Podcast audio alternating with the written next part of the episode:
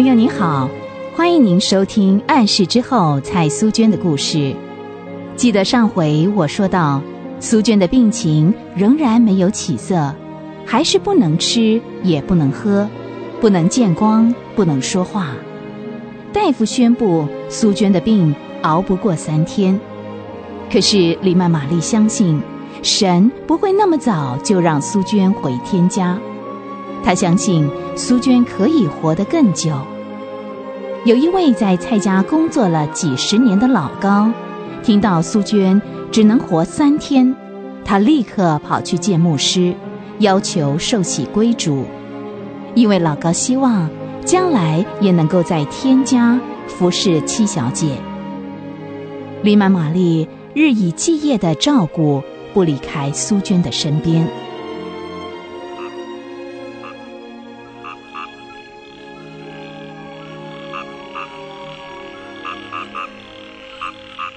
在扬子江北岸约二十英里以外，有一个小村庄，村里的百姓大部分都是务农。这天晚上，当村民歇了一天的劳苦，正想在夜幕的映凉下入眠的时候，哎，气死了！你做什么事情的啊？有人听话啊？一阵凄厉的哭声和刺耳的辱骂声划破了夜的寂静。你听，你听，又来了，又来了！哎，可怜的女人啊，又挨揍了。哼，要是我啊，我就跟他们拼到底。你听，你听，啊，听小美那弱小的身子，想跟她丈夫那大个子拼啊，啊，那拼得过吗？哎呀，做梦啊！他们这一家哎，真是太没人性了！这一天到晚都欺负小美，小美是哪一点对不起他们啦？这一天到晚都帮他们做牛做马的，这还不够啊？只有他们才是人，小美就不是人呐！唉，这年头啊，我们还是少管闲事吧。可是，可是我我们总不能眼睁睁的看着一个善良的女人活活的被人打死啊！你说的是啊，可是。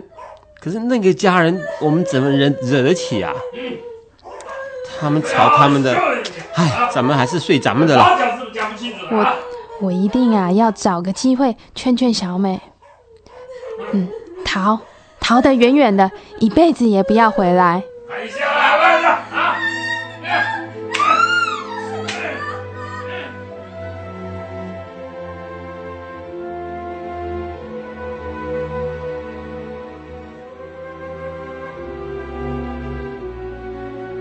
一个礼拜后，有一个基督徒带着那可怜的小妇人小美来见李曼玛丽，请求李曼玛丽收留她。小美长得秀气，今年才十八岁，瘦弱的身子遍体鳞伤。求求你，让我住下来吧！只要你你们肯收留我。叫我做什么都行，我愿意做，只要不要叫我出去。来，不要哭啊，小美，把眼泪擦干，我们好好的谈啊。当李曼玛丽了解小美的苦楚以后，就毫不犹豫的收留她。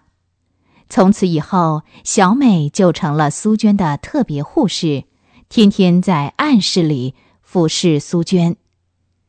小美实在是一位天生的护士，尽管苏娟还不能够说话，每次只能用呻吟的声音来表达心里的意念。奇怪的是，小美竟然能够懂得苏娟的意思。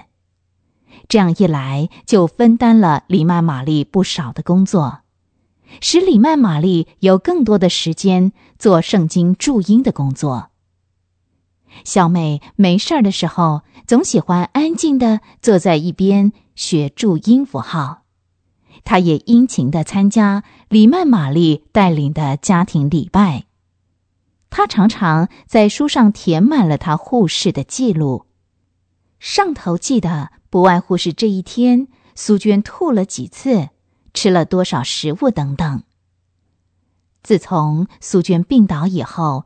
常常分不清白天或晚上，因为他的房间总是暗淡无光。这一天晚上，苏娟好不容易吃了半碗稀饭，就迷迷糊糊的睡了。不久，当她稍微清醒的时候，突然觉得她的手是温的，好像见了水。天上的神呐！每次当我累了，我就可以出去休息。可是他不管早上、中午或是夜晚，他一直都躺在这个地方，多苦啊！求你让他快点好起来吧。苏娟这才晓得，原来她手上的水是小美的眼泪。多么可爱的小妇人！苏娟的心充满了温暖。他觉得活在这么多人的爱心当中，也该满足了。他很想跟这个小妇人说话，可是却力不从心。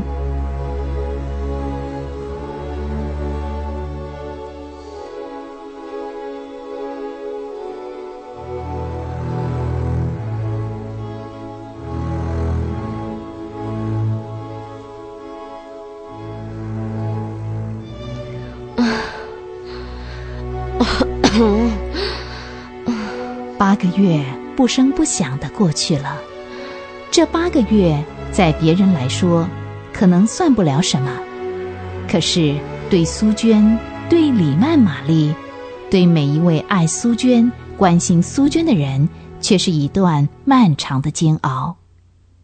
每当李曼玛丽把流质的食物一滴一滴的喂苏娟的时候，她总是重复同样的祷告。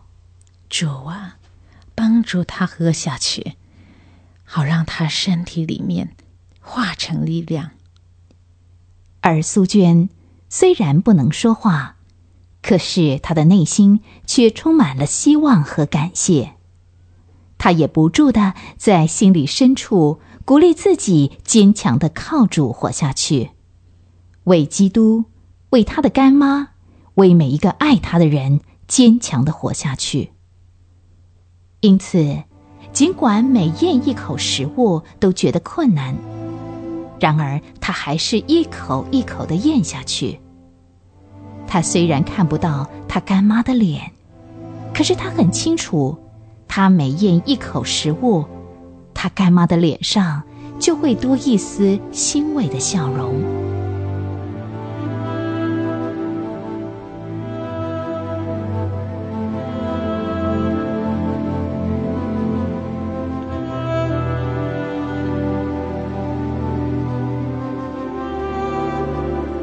这又是一个新的早晨，黎曼玛丽端了一杯牛奶，慢慢的走进苏娟的小天地。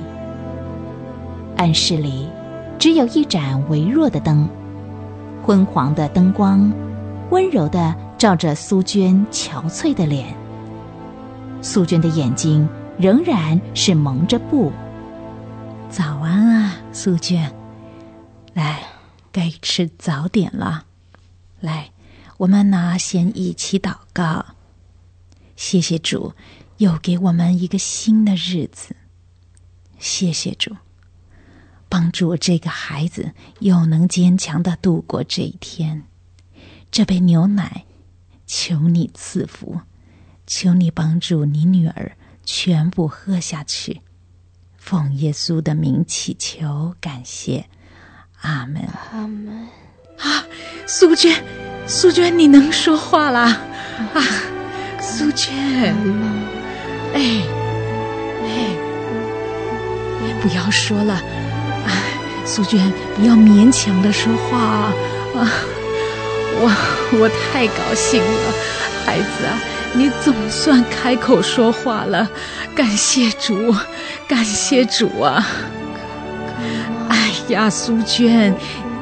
你不要再说了，没有力气就不要勉强的说，慢慢的来，来，先喝了这杯牛奶再说啊。你能再叫我，我很高兴和满足了。来，来。